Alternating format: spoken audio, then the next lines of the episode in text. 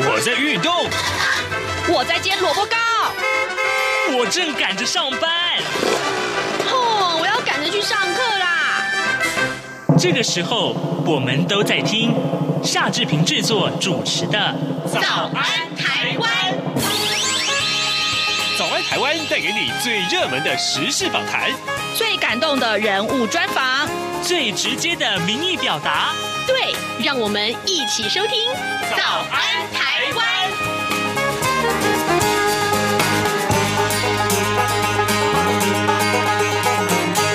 早安，台湾！我是夏志平。今天是二零二一年的九月二十三号，星期四。今天我们进行刘必荣时间这个单元，所以呢，待会儿我们会连线东吴大学政治系刘必荣教授。我们请刘老师为大家来解说这个星期最重要的外电消息。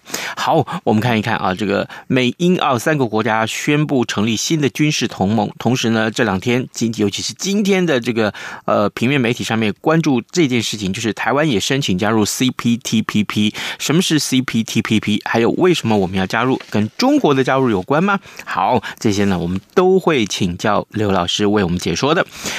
呃，在跟刘老师连线之前呢，志平有一点点时间跟大家说一说各平面媒体上面的头版头条讯息。我们看到今天三大报啊，同时都把台湾申请加入 CPTPP 上，呃，都坐在头版的位置。然后呢，联合报和呃自由时报都也都放在头版头啊。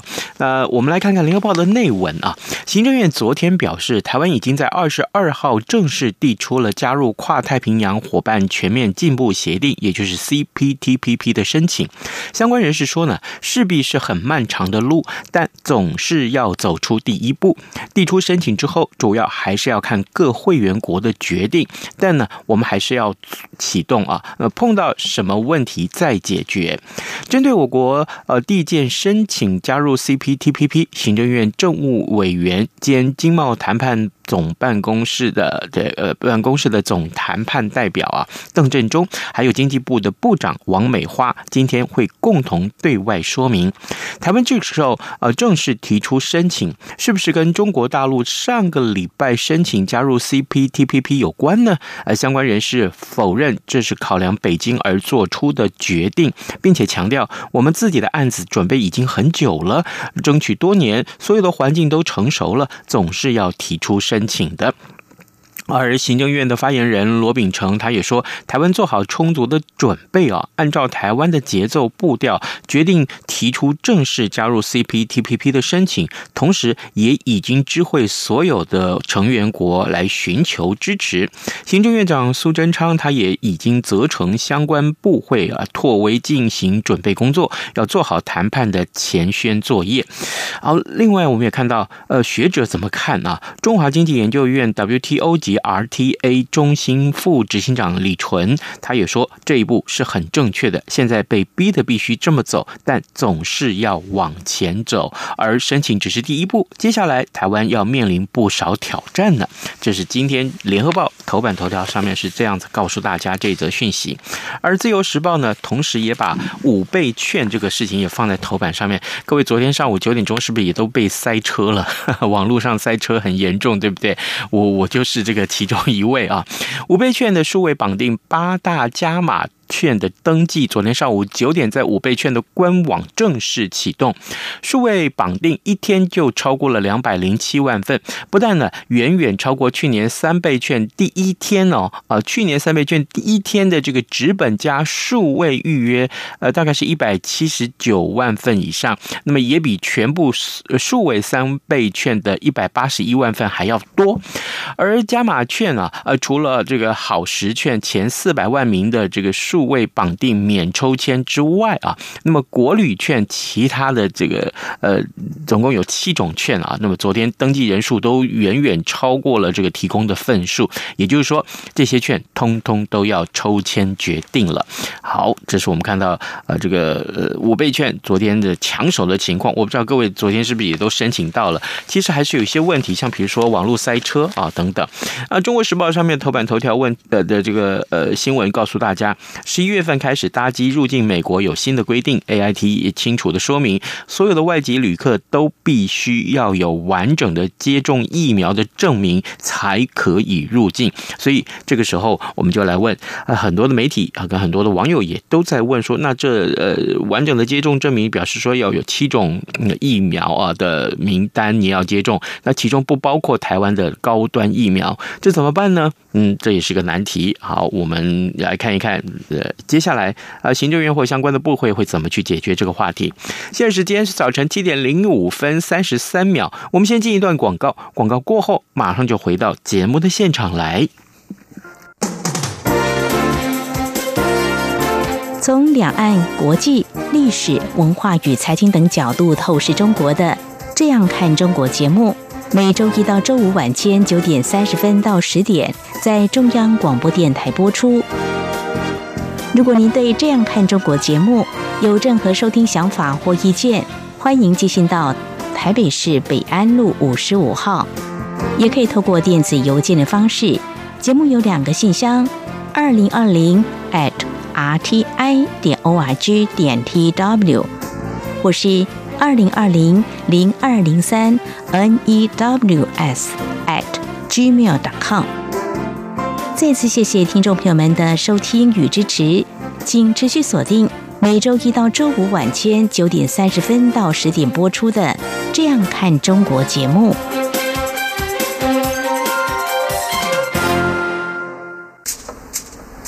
早安，台湾，正吃着什么样的早餐？吐司加火腿蛋，咬一口，然后收听中央广播电台。早安，台湾，刘碧荣时间。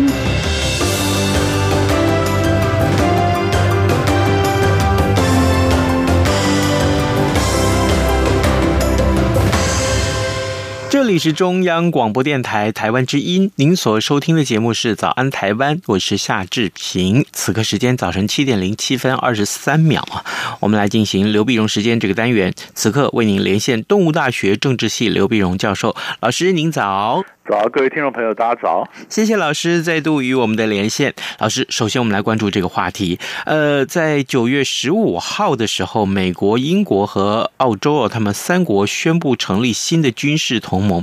老师，我想请您为我们的听众解说，呃，这样的一个决定它的重要性是什么？还有为什么要成立新的军事同盟？它的针对性是什么？对，那么这个呢，呃，本来这这个这个同盟是呃冷战之后我们叫最新的一个军事同盟哈，嗯，那么也是大家都吓一跳，哎，怎么忽然有这个军事同盟出现？因为他谈了蛮久，但都把很多人都蒙在鼓里啊。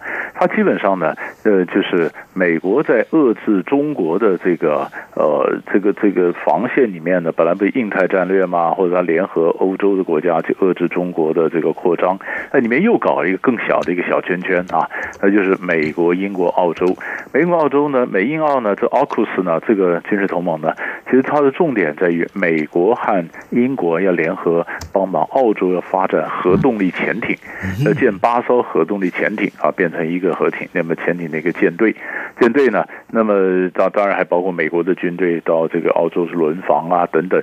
那么这很明显的就把澳洲整个提升起来哈，呃，本来全世界呢有核子潜艇的国家一波不过只有六国啊，那中美英法俄加上加上这个印度。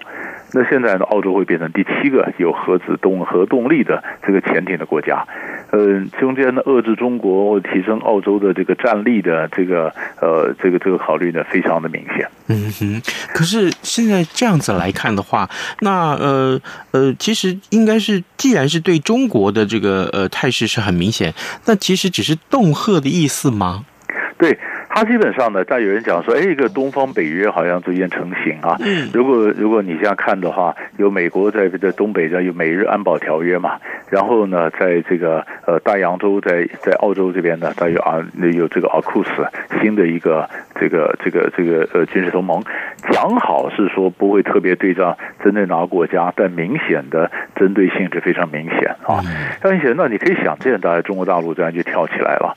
呃，说你这个是明摆着会是会引也就就刺激了整个军备竞赛嘛啊，因为这本来这块地方呢，东南亚啦或者南呃大洋洲或者就是就是这一块海域呢，就讲好就是一个呃非核的地区嘛。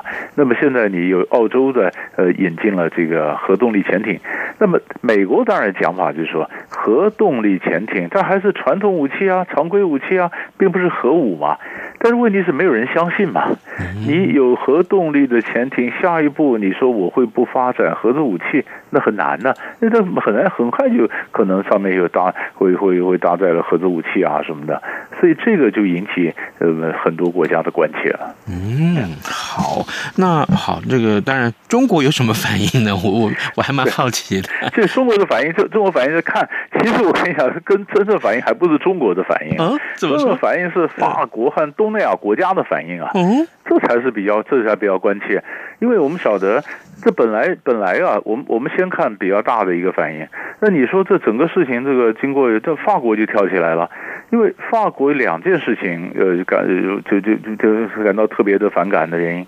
第一个就是法国本来跟澳洲有签了一个建造核船这个柴油电力发动的这核核子呃这个这个潜艇的这个合约啊，嗯，那柴油柴油和柴油潜艇的合约，那本来要要要帮他帮他，这是这是每本。这十二艘是美金，核算美金是六百六十亿美元的大单呐、那你今天跟美国跟英国帮澳洲要建八艘的核动力潜艇，那你那个原来跟法国这个柴油电力的这个动力潜艇就要撕毁了，这个就就就没有了。那法国来讲，第一个是煮熟鸭子就飞了，不是吗？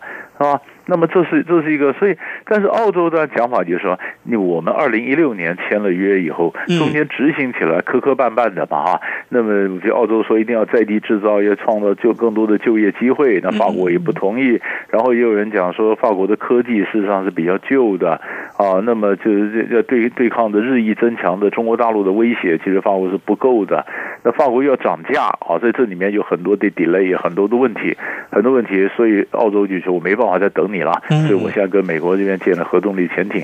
那法国就说不是啊，前一阵子我们不是谈的蛮好的吗？是。那么讲的问题不是都已经解决了吗？七月份，呃，莫里森他们去在英国开 G7 会议以后，然后到了，然后呃，法马克宏还请这个澳洲总理到巴黎，呃，两人谈了这个问题，谈的蛮好的。那九月十五号前两个礼拜，英国呃，这个法国和呃澳洲的国防部长还签了备忘录啊，说军事合作的这个路线图啊，哈啊，你怎么这这这这个？怎么事先你都没跟我讲这事儿呢？啊，这完全被蒙在鼓里。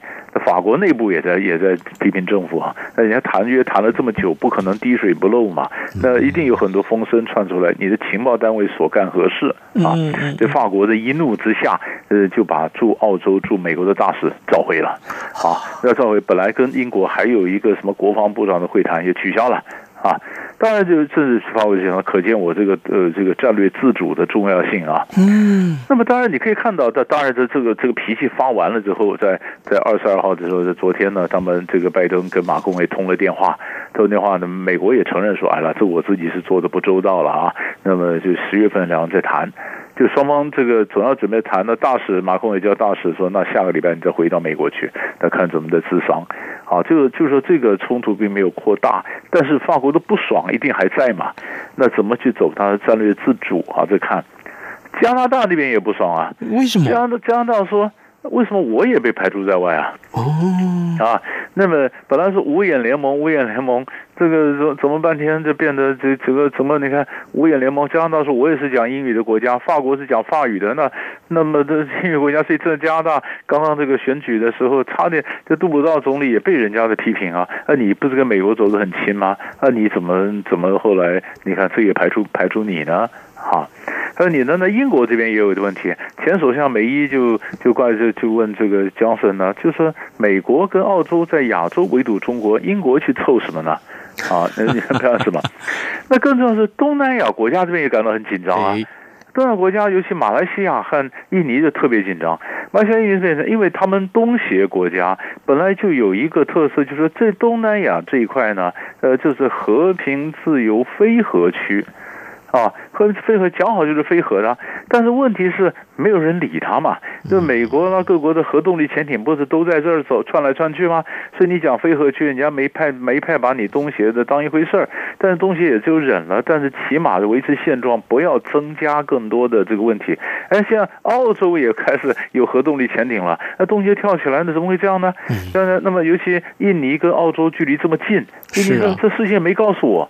是马来西亚也怕，那这样一来的话，那么就是东南亚国家是不是会卷入美国跟中国在这拔河的这个这个漩涡里面呢？所以马来西亚马上就跟伊泽呢就跟中国讲说，我们要治丧。就是就就是告诉中国大陆讲说，哎，我我到大陆走一趟，到大马来西亚马上就说到大陆走一趟，到走一趟来看看大陆的意见，就是不要把这事情搞坏了。然后呢，他也马来西亚呢也呼吁澳洲的国防部长，你要跟东协其他跟中国走得很近的国家也要讲一下啊，因为你不能假设东协不存在呀。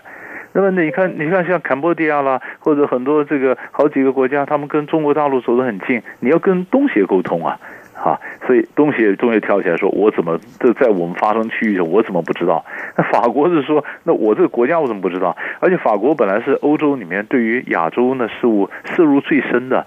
马克宏是觉得德国的总理梅克尔快任满以后呢，德国的这个这个这个青黄不接。那法国出来开始领一时风骚吧，所以法国的外交呢是非常积极，不管从非洲，不管从这印度洋，然后到太平洋，所以法国的军舰整个积极，他也做给人家看，我法国在国际舞台上要扮演什么角色。两三下你你被人家干掉，被人家蒙在鼓里，一个外交上过不去，一个是国防的国防经济工业的合同上被干掉，然后明年法国要选举。所以马克宏大家觉得这会变成攻击的对象，所以马克龙不高兴，东南亚国家整体的感到紧张啊，那加拿大也感到不 感到感到说有点很郁闷，嗯，是吧？那所以这件事情，呃，新的阿库斯成立。那其实美国都还需要一点时间，所以你说中国大陆怎么反应？他还不需要太反应，你们外面已经炸起，你乱成一团了。呃，所以就看了看大家的这种这这个，就看下一步棋怎么走了。是，原来是这样看待这个事件。好的，各位听众，今天早上之平为您连线访问东吴大学政治系刘必荣教授。我们请刘老师呢啊，首先为大家来关注啊，就是有关于这个新的军事同盟的成立，美英澳这三个国家，但是呢。这个这个军事同盟成立，却没有想到带来这么多余波荡漾啊！呃，到底后续如何，我们还要持续的观察。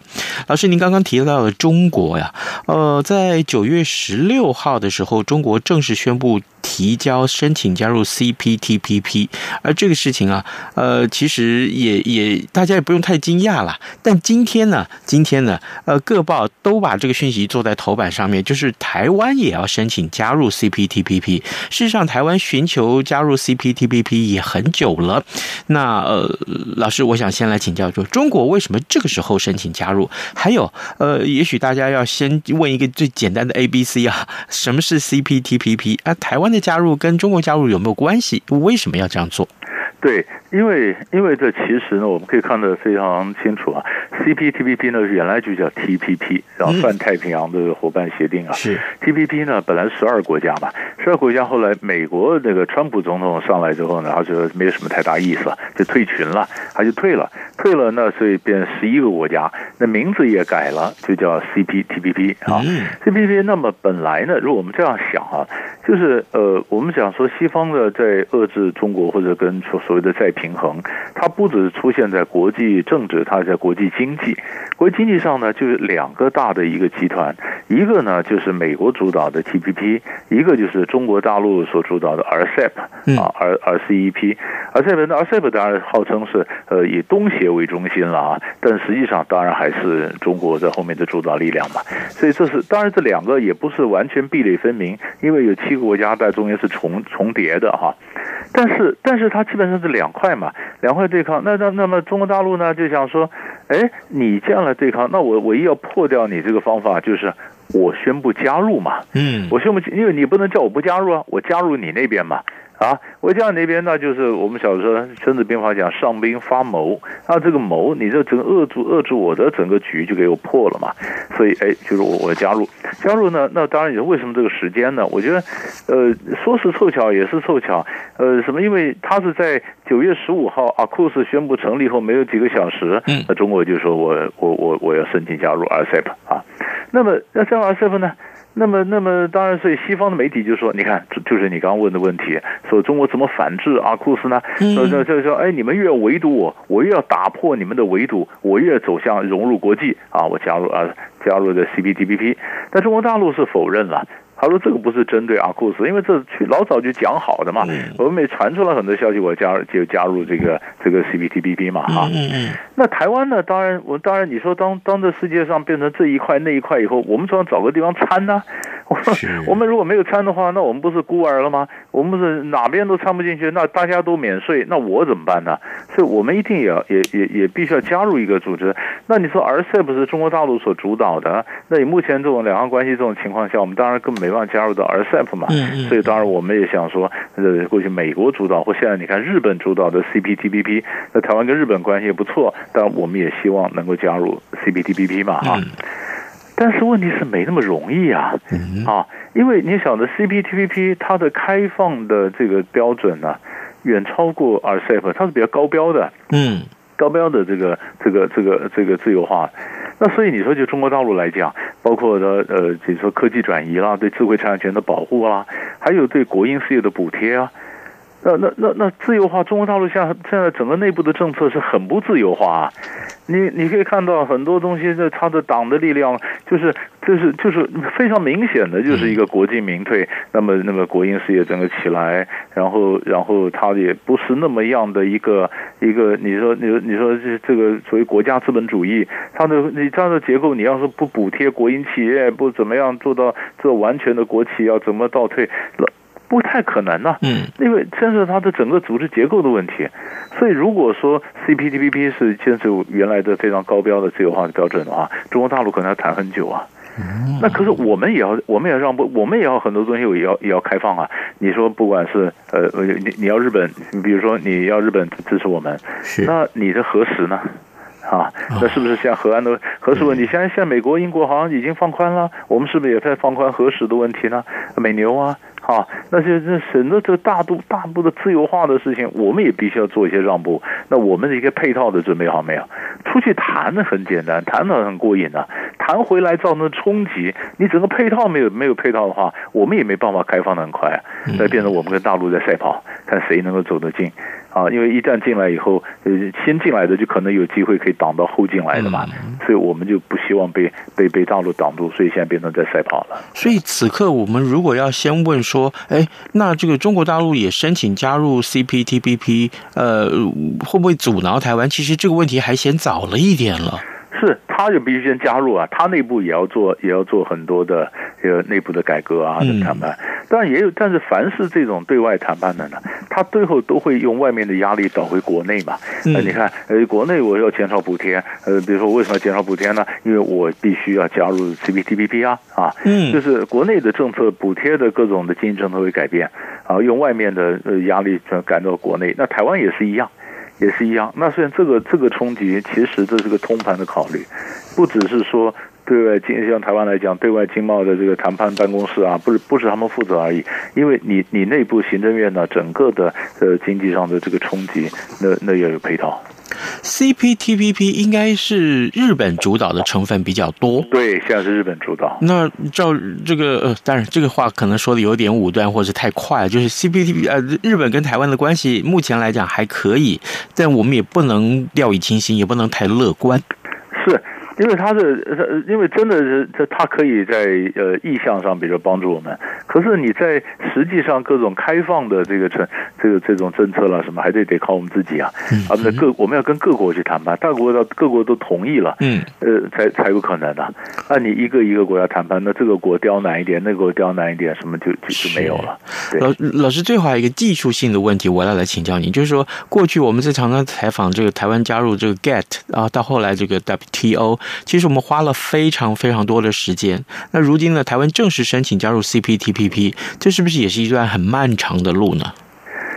可能，可能，可能，可能。现在我 现现在就不晓得到底到底，但是但是我们有时候是压着划水了。你说本来王美花的讲法就是说，呃，原来个个都在谈，呃，就经济部长说都在谈是水到渠成，那到底水有没有到呢？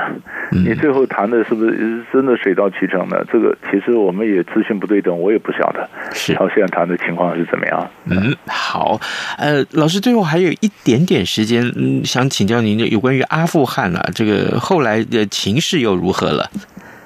这东西很有趣，哎，很有趣，因为阿富汗呢，当然，当然你说，呃，第一，我我们分两块来看啊，第一个你说这个。塔利班果然攻击阿富汗啊，呃，被被攻击了。嗯，然后这上个周末，你说 ISK 那么宣称他攻击了，呃，在这个贾呃，在这个这个呃贾拉巴拉德这个城市，那么有三十五个塔利班被杀啊。那到底到底是因为因为 IS 本来就是攻击塔利班嘛？当时是是抢地盘呢？是偶发事件呢？还是有技技术性的呢？啊，所以这是这是这是看呃看这个塔利班。那塔利班这是你看联合国大会的时候，塔利班说你们要承认我呀。塔利班的外交上很努力，希望大家怎么承认他。那各国呢，像比如说呃这最多最多就是给援助啊，希望帮助阿拉让这个塔利班就是阿富汗人能够自己选择自己的政府啦。啊，比如说像习近平在上合上海合作组织的会议上也不断这样讲，但也还没有承认嘛，哈。嗯。但是我觉得更有意思的是。他的他欧洲有些有一些效应出来，这样出来，因为你像这次呃阿富汗撤军撤得灰头土脸的，所以在在那个九九月十五号礼拜三的时候呢，江森首相就把他的外相拉布给换掉了。那你这个外交做得太差了嘛？把他说弄了一个角色比较轻的一个司法部长啊，把这个贸易大臣呢特拉斯把他调任担任外相，女的外相，那就是说你这原来你阿富汗的事情处理不好。那么荷兰这边也有效应啊。你看，礼拜三英国的外相被他这这个被被换掉了。嗯，礼拜四荷兰的外相卡格他也辞职了，国会也说他也跟国王辞职，因为荷兰也是君主国家嘛，他跟国王辞职。他就说你你你就国会就说你这个外相也做得不好嘛。嗯，你说这事情，这礼拜四外相辞职了，礼拜五国防大臣也辞职了。嗯，啊，呃，毕洛维德也辞职了，呃，就也是阿富汗的事情。好，所以你可以看到美国这边没人吃啊，那么这欧洲吃。那更有意思的是呢，你会看到意大利这边有开始内内部激烈的辩论难民问题。嗯，阿富汗有难民也进来了，啊，意大利总理，欧洲各国都赶了，不把难民赶出去。意大利这个总理说不行，这种可以，我们要接纳难民，就接纳接纳。结果意大利那边联合政府里面就这样，或者一些右派的一些一这这一些反对，怎么有五千个阿富汗难民进来？这个问题。意大利本来也身为难民所苦啊，因为他在地中海那边，这个这个意大利，你看那个地图，它地中海最近，每次难民进入地中海，崩下去到意大利，所以所以你可以看到政治上的发酵或者难民问题，现在逐渐在欧洲这边开始发酵。那美国这边呢，当然就好像。事情 事情已经过了，然后对盟邦这边稍微善后，那盟邦里面你们各自发酵，所以美国这边倒没看到谁因为阿富汗问题下台，没有看到，这也很有趣。好奇怪啊！好，呃，各位听众，今天早上志平为您连线访问东吴大学政治系刘碧荣教授，我们请刘老师呃，针对了呃美英贸呃美英澳啊三国宣布新的军事同盟这件事情，还有就是中国申请 T P 呃 C P T P P，同时台湾也申请了，那么。还有就是阿富汗的情势，我们做了深入的了解。老师，非常谢谢您跟我们的分享，谢谢，谢谢。谢谢。早安，台湾，你正吃着什么样的早餐？吐司加火腿蛋，咬一口，然后收听中央广播电台。早安，报马仔。好的，我们赶快来关注一下其他重要的新闻。昨天的台北股市真的是非常非常的惨，对不对？因为中国大陆的恒大事件的延烧，外资可以说是大逃杀啊。昨天在台股的部分呢，外资就是卖超了三百五十四点九四亿元，半年线还有一万七千点全部都失守了。好，这个但是呢，哎，美股刚刚是早盘一开盘的时候其实上涨的哦。哎，那这个台股今天要不要反弹呢？今天会反弹吗？我想大家通通都会问这个消息。还有就是，除了股市外，汇市昨天也是热钱大举汇出了八亿美元。我相信这整个财经的形势对股市都有很大的影响啊！特别邀请各位听众来锁定中央广播电台的官网上面所有的讯息，也许可以为您协协助您做一些正确的判断。今天节目时间也到了，呃，志平就祝您有愉快的一天，同时也欢迎各位也上到早安台湾的网站上面为大家按个赞，为我们来按个赞，谢谢你们。OK 啊，呃，就跟你说拜拜，明天再见喽。